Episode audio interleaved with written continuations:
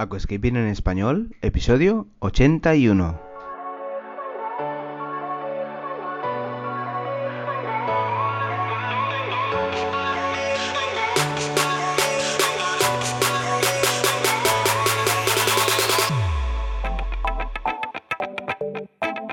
Muy buenos días a todos y bienvenidos a Aquascaping en español, el podcast de Nascapers para todos aquellos apasionados al paisajismo acuático que queréis llevar vuestro acuario a un nivel superior. Como todas las semanas, contigo, Albert Escribuela. Muy buenas a todos, ¿cómo estamos? ¿Bien? ¿Sí? Espero que sí, espero que estés genial. Venga, bienvenidos. Esto es Aquascaping en español, el podcast de Nascapers. Y yo soy Albert Escribuela y vamos a hablar un poquito como todas las semanas, como cada jueves a las 8 de la mañana, ya sabéis que tenéis el podcast pues eh, ya subido a todas las plataformas de podcast y pues evidentemente los podcasts se quedan eh, guardados, es decir, tenéis eh, todos los podcasts que creo que son setenta y pico ya, pues los tenéis todos ahí para consultar, para escuchar. Sí que es cierto que la gran mayoría de vosotros me decís que los escucháis o cuando salís a andar, o cuando cocináis, o cuando vais en coche. Pues venga, sea donde sea, sea como fuere, pues disfrútalo y yo encantado de transmitirte cosas, experiencias y al fin y al cabo pues todas las vivencias, todas las el cúmulo de, de cosas que yo he vivido en acuarios pues os las cuento, llevo muchos años en esto y venga, vamos a hablar un poquito pues de lo que venimos haciendo en la plataforma de YouTube ¿eh? este, esta saga de capítulos alga por alga, que la verdad es que pues yo cuando me pongo a leer vuestros comentarios me, me pongo muy contento porque creo, creo que, que estamos ayudando a, a mucha parte de, los aficionados al aquascaping y a la acuariofilia en general.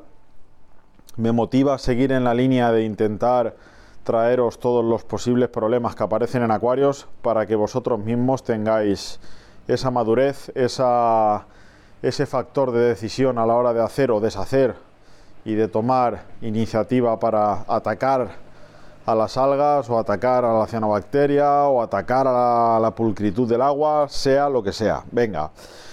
Pues el domingo pasado estuvimos hablando del alga barba, de acuerdo, la alga barba no es de las más fáciles de eliminar, tampoco es de las más difíciles, pero puede resultar muy engorrosa, puede resultar farragosa.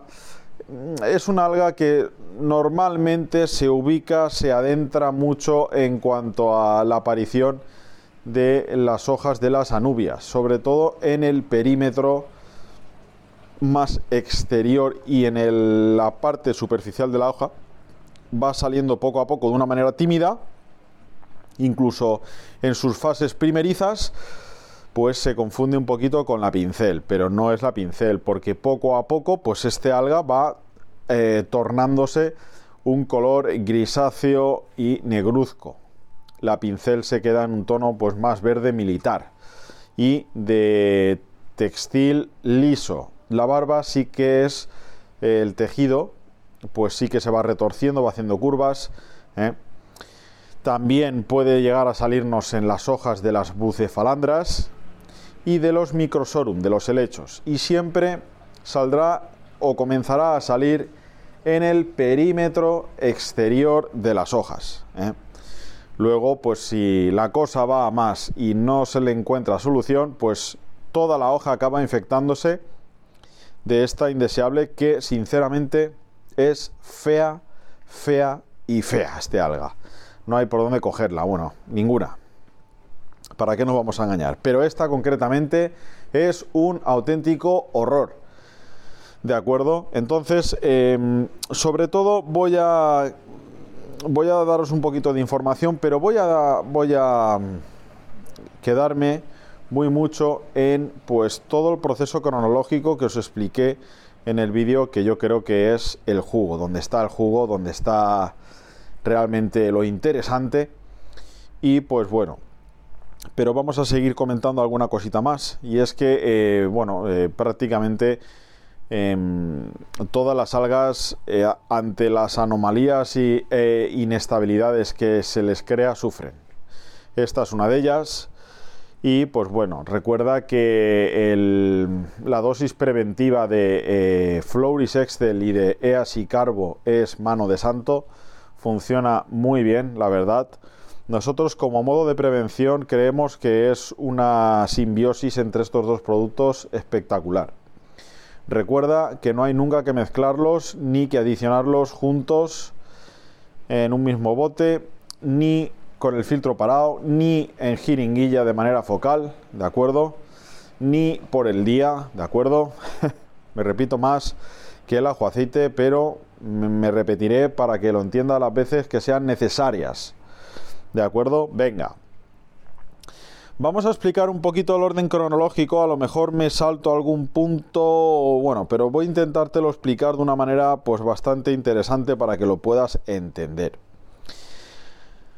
Em, este alga sufre mucho con el apagón de 24-48 horas, pero es cierto de que quizá no sea, no sea suficiente realizarlo una vez. Recuerda que entre purgado y purgado, el purgado total, es decir, 24 48 horas sin CO2 y sin luz, pues puede transcurrir de 7 a 10 días.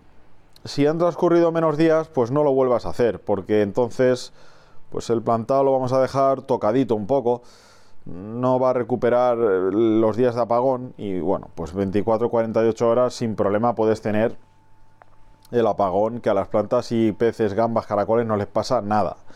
Recuerda que cuando yo te estoy dando una fórmula, cuando yo te estoy dando una técnica, cuando yo te estoy dando una manera de trabajar, esto no lo digo a la ligera, no lo digo porque se me ha ocurrido eh, comiendo, no. Esto lo digo ya con muchísimos años de experiencia, con muchos purgados y apagones totales ya realizados, entonces yo te lo estoy dando en bandeja. ¿Te gusta el paisajismo acuático? ¿Te apasionan los acuarios plantados? ¿Alucinas con peces, plantas, gambas y caracoles?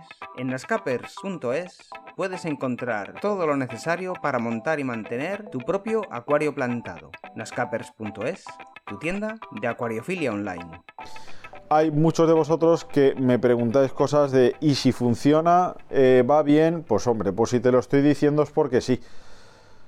¿De acuerdo? Entonces, pues bueno, eh, ya os digo, va muy bien. Entonces, básicamente, ¿de qué se trata el purgado total o el apagón? Llamarlo como queráis. Pues bien, se trata básicamente de dejar el acuario completamente a oscuras con la luz apagada de entre 24 y 48 horas dependiendo del estado de gravedad y de la fase evolutiva por el cual se encuentren las indeseables algas, en este caso el alga barba negra. Entonces, ¿qué hay que realizar y tener en cuenta a la hora de que has tomado la decisión de hacer el purgado total? Pues bien, grábate a fuego lo siguiente. Iluminación y CO2 van de la mano. Cuando una no está, la otra tampoco. Y viceversa. Cuando una está conectada, la otra debe estarlo también.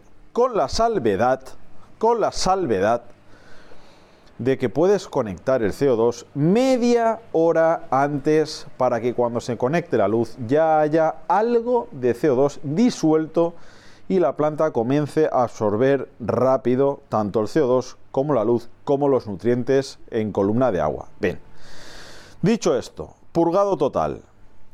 Apagamos CO2, apagamos la iluminación y cogemos una tela, una bolsa de basura negra, una manta, lo que queramos, pero con la principal característica que pongamos lo que pongamos, no puede penetrar ni entrar un ápice de luz ambiente, ni de ventanal, ni natural al acuario. Es decir, taparlo y que se quede completamente a oscuras. ¿Por qué? Porque aquí, amigos y amigas, el alga sufre como nada, como nadie. O sea, es una locura lo que sufren las algas cuando no tienen luz ni un ápice de luz por ninguna rendija durante uno o dos días. Sufren muchísimo. Bien. ¿Qué podemos hacer para fastidiar todavía más a las algas con esto que os comento? Pues bien, antes de realizar el apagón, adiciona el Florisextel y el EASI Carbo, ¿de acuerdo? Porque además, si tenemos disuelto este producto, pues les va a venir mucho peor. Bien, apagamos CO2, apagamos luz y tapamos con un material que sea completamente opaco y no deje penetrar a la luz. Venga. Una vez han transcurrido 48 horas o 24 horas, dependiendo del tiempo que lo tengas, pues ya destapamos. ¿Qué ocurre aquí? Bueno, te tengo que decir que evidentemente el abonado, si no va a haber luz, lo tienes que desconectar, porque la planta se nutre con luz. Venga, dicho esto, seguimos. ¿Qué se hace después de destapar el acuario y ver qué ha sucedido? Pues muy bien, pueden pasar dos cosas. O que el alga esté tocada, que cambie de color, que esté floja, incluso que se empiece a desprender sola, o que pues el alga esté muy cogida, que haya resistido a pues no tener ese nutriente tan básico para ellas que es eh, la luz. Si eso ha sido así, si aún lo continuar viendo fuerte, pues venga. Adicionas eh, los antialgas en su dosis de erradicación, no de prevención que la digo en varios sitios y pues reduces el abonado a la mitad y le bajas la luz por lo menos una hora, hora y media y la intensidad al 70%. ¿De acuerdo? Esto en caso de que al destapar del purgado total, pues veamos que le ha costado, que no desaparece o que sigue eh, prácticamente igual. Si por lo contrario tenemos la aparición del alga, en este caso, de un color pues eh, distinto al su inicial y vemos que se empieza a desprender o que se desprende fácil, que se vuelve blanquinosa, pues entonces, compañeros, eso significará que la batalla está muy ganada. Con lo cual, pues eh, tendrás que aspirar, ¿eh? y continuar, eso sí, con la dosis de eh, erradicación, que son 3 mililitros de uno y de otro por cada 50 litros. Recuerda que la de prevención es 1. ¿eh? No lo quería repetir, pero te lo he dicho. Venga.